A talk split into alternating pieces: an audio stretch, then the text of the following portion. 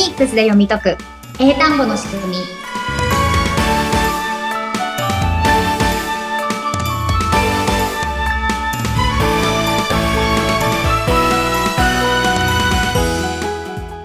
皆さんこんにちは。フォニックス英会話講師の坂下悦子です。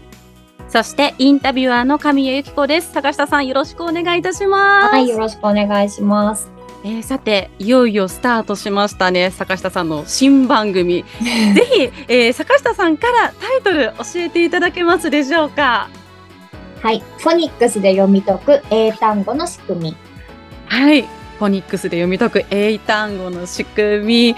フォニックスというこのワードですね。最近私もあの SNS 等でよく目にするようにとか耳にするようにはなりましたし、この番組のね、内容もとても楽しみではあるんですけれども、まずは、リスナーの皆様に、あの、坂下さんご自身のことを教えていただきたいなと思うんですが、自己紹介していただいてよろしいでしょうか？はい、ありがとうございます。はい、えっ、ー、と、私は、新宿でフォニックスを使った発音をメインとした e フォニックスアカデミーという英会話スクールを運営しております、フォニックス英会話講師の坂下悦子と申します。はい。はいで、えっ、ー、と、先ほども出てきたフォニックスなんですけれども、日本では、まあ、最近ちょっと聞くようになったな。うん、でも、なんだかよくわかんないな。でもなんか、やると英語に効果があるらしい。みたいな、ちょっと謎のもの、よくわかんないものっていう感じに思っている方が多いと思うんですけれども、はい、私もフォニックスを知ったのは、うん、えっと、オーストラリアにワーキングホリデーで行ってる時に初めて知りました。ワーキングホリデーだったんですね。はい。で、私は小さい頃から英語の塾に通ってて、はい。なんか文法とか単語の勉強とかをものすごく頑張ってやってたんですね。もうとにかく繰り返し書いて覚えるとか、この文法がわからないと英語読めないんだからちゃんと覚えなさいって言われて、頑張って覚えました。はい。で、まあ、基礎をしっかりやったので、テストの点数は結構取れるようになって、まあ、英語は割と他の科目より得意かなっていう感じだったので、うん、割と好きな科目としてあって、で、大学生になった時に、せっかくこんだけ英語の勉強を頑張ってきたんだから、まあ、一回ぐらい海外に行って、こう、英語を話したりするのをやってみたいなと思って、大学2年生の時かな？に、えっと、1ヶ月だけホームステイでオーストラリアに行くことにしました。うんうん、で、特になんかそんなに海外に強い思いがあったとか、なんか絶対海外で活躍したいとか、その時は全然思ってなくて、はい、本当になんかこんだけ英語の勉強頑張ってきたんだから、なんかちょっとぐらい、なんかそういう思いをしてみたいな、みたいな感じもあったので、行く前に、毎回はスクールに通ったりとか、ホームステイだったので、なんかホームステイで使えるフレーズ集みたいなのを買って一生懸命勉強して、1ヶ月オーストラリアに行ってきました。はい。はい。で、これだけ勉強して、英会話スクールでもそれなりに話せたんですね。先生に何か聞かれて、それに対して答えるっていうのはずっと練習してたから、はい。あ、なんかいけそうだなと思ってはい。行ってみたんですけれども、はい、まあ、残念ながら実際に海外に行くと、うんうん、今まで勉強してきたこととか、その英会話スクールでやってきた会話と全然違うんだなっていうのをすごく実感して。ええー、そうなんですね。うん、なんか本当に定型文的なことは言えたけれども、うんうん実際、なんかもっと一歩踏み込んだ会話になると、はい、なんか全然答えられない。ほう。っていうので、あれ、私あんなに勉強したのに、うん、なんか本当に、How are you? って、I'm fine 言って、あれ、それで終わりみたいな感じで、はい、なんか自分が想像してた、はい、外国に行ったら英語を話す機会がたくさんあるから、はい、なんかいっぱい喋れて、なんか楽しい思い出ができるかなって思ってたのが、うん、あ、なんかこれじゃ違うんだなっていうのに、ちょっと気づいてしまったんですね。そうなんですね。もう、私も学生の頃に、それこそ文法とか、すごい勉強をして、うんうん、で、小中高、大とやってきたんですけど、うん、いざ使おうと思ったら出てこないんですよね。構文とかだったら出てくるけど、いざ伝えたいことって、え、どうやって喋るのってなっちゃって、うんうんうん、もう本当に同じ、まあ、海外に私は行ってないんですけど、気持ちがなんとなくすごくわかります、今。うんうん。うん。じゃあ、そんな坂下さん、フォニックスとの出会いというのは、うん。どのような流れでね、出会ったのか教えていただけますか？はい。その初めての海外に行くまでは、こう、ん。日本で言われている、その学校の英語の勉強を頑張るとか、受験の時も英語の勉強すごいしたし、はいそ。の英会話スクールに行くっていうのもやったし、まあはいよくあるフレーズさえ覚えれば大丈夫みたいな、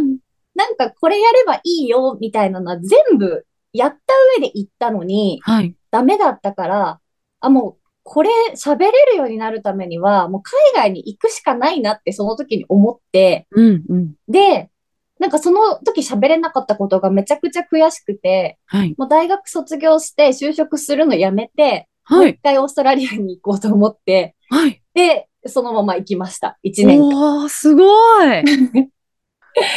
で、それで、もうとにかく行って、どうにかしようみたいな感じで、はい。まあ、働いてみたりとか、旅行したりとか、もうとにかく英語を使わないといけないような状況をうんうん自分で作って、追い込んだわけですね。そうですね。追い込まれたら喋るしかないみたいな感じで、うんまあいろいろやってって、まあ最初の全然何も喋れないっていうところよりは、うんまあなんとなく自分の言いたいことははい。言えるようになってきたかなっていう感じだったんですけれども、はい。まあそんな感じで大学卒業して就職もせずに海外に来てしまったので、うんうんちょっとその帰る前に何か資格でも取ろうかなと思って、うん。えっと私教育学を勉強していたので、あ、はい。なんかそういうのにも興味があったので、えっと子供の英語の先生になる専門学校に行きました。うん。それは海外のってこと？そうですね、オーストラリアのシドニーにある学校に行って、うんうん。でそこで子供たちにどうやって英語を教えるかっていうので、まあ、うん英語の歌とか、まあ、はい英語でゲームをしながら、み英語を身につけるにはどうしたらいいかっていうようなはい。授業を受けてて、うんまあ、模擬レッスンとかもたくさんやって、その資格を取ったんですけれども、はい。その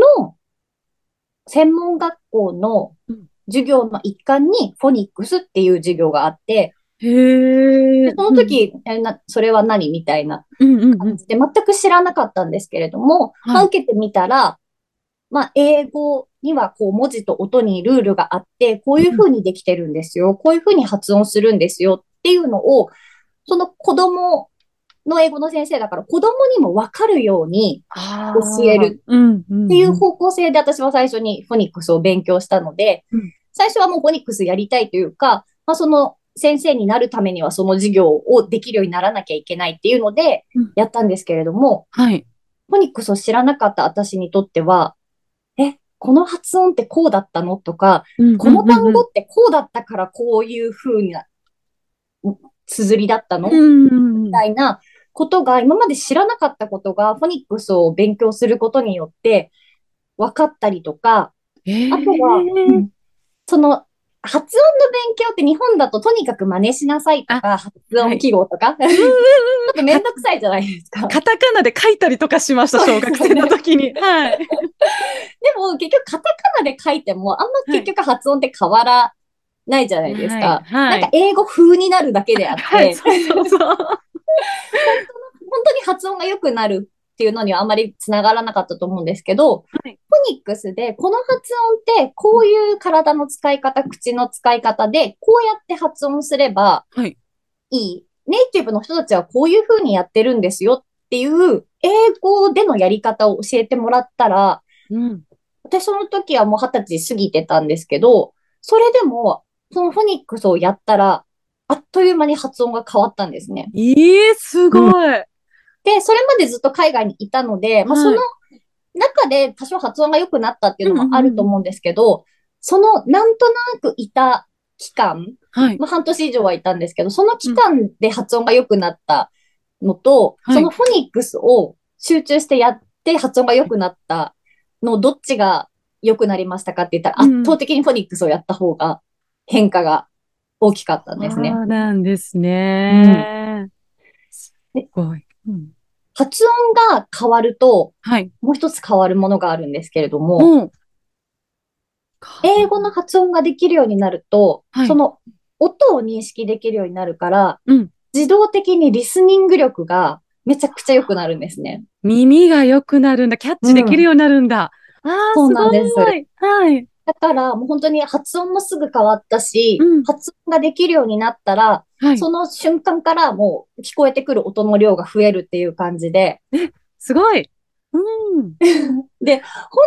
当に、え、これ最初にやっとけば何の、なんかもっと楽に英語勉強できたのに、ってすごい思ったんですよ、その時に。うんうんうん。今まで違ういろんな方法でかなりの時間と労力を費やしたのに、なんかそんなに成果はないみたいなのをいやいやいやたくさん。ね日本の勉強してる人って結構そういうのでうん頑張ってもあんまり成果がないっていうのがよくあって、私もすごくそうだったんですけれども、はいフォニックスをやってう、んその自分が変わるっていうのの速さと、はい。この変わる大きさはい。っていうのがやっぱりすごいなって感動して、もうとにかはいくその時フォニックスに感動してたんですけれども、すごい、その感動をものすごい私も味わいたいなって今 お聞きしてて思いました。だって洋画とかもね、あの、流れていくものがキャッチできるようになるってことですよね。耳が良くなるから。すね。うん。すごいな。じゃあ、そんなフォニックスについてすごく今も熱く語っていただいたんですけれども、そんな坂下さんが今やられている活動だったりとか、日本にフォニックスを広めようとされていることで何か具体的なものを教えていただいてよろしいですか、はい。その、カナ、カナダじゃないや。えっと、オーストラリアでうんフォニックスを勉強したときに、あ、大人でもちゃんとうんフォニックスを基礎からやれば発音も変わるし、はい。発音ができるようになればリスニング力も変わるし、うんうんうん英語ってなんて言ってるかわからないからうん単語もよくわかんないし、文法もいつまで経ってもなんかよくわかんないっていう感じなんですけど、あ、はい。今この単語言ったとか、あ、はい今この文法を使ってるっていうのが聞き取れるようになると、はい。勉強がすごく効率的にできるようになるんですね。うんうんうん。そうなんですね。なので、もう本当にこのフォニックスで、この英語の土台を最初に作るっていうことが、はい。英語力を高めるのにすごく役に、私には立ったので、はい。なんでこれを日本でもっと早く誰か教えてくれなかったのってすごい思ったので、はい。今私はこう自分でこのフォニックスをはい。こうしたら一番効果的にうん習得できますよっていうのを自分なりにあのずっと考えてやってきたことがあるので、それを使ってこう日本でもこのフォニックスで変化を体感できるようにあの生徒さんにレッスンを今しております。そうなんですね。ぜひこのポッドキャストのフォニックスを読み解く、えーフォニックスで読み解く英単語の仕組みのこの番組のリスナーさんにもですね、そのメソッドを受け取っていただけたらな、なんてすごく思いましたし、私もすごい聞いていきたいなと思いましたので、インタビュアーというか、もう一生徒としてこの番組、あの、関わっていきたいな、坂下さんとなコミュニケーションを取っていきたいなと思いました。本当お願いいたします。一緒に楽しく学ばせていただきたいと思います。お願いしますはい、よろしくお願いします。さあ、坂田坂下さん、えー今回はここまでとなりますけれども、また次回からはね、もうフォニックスの内容にさらに触れていけたらなと思います。えーぜひリスナーの皆様にも一緒にフォニックス楽しんで学んでいただきながら進めていけたらなと思います。よろしくお願いいたします。はいそれでは、ここまでのお相手は、フォニックス英会話講師、坂下悦子と、そしてインタビュアー、生徒の神谷由紀子でした。それではまた次回、ありがとうございました。ありがとうございました。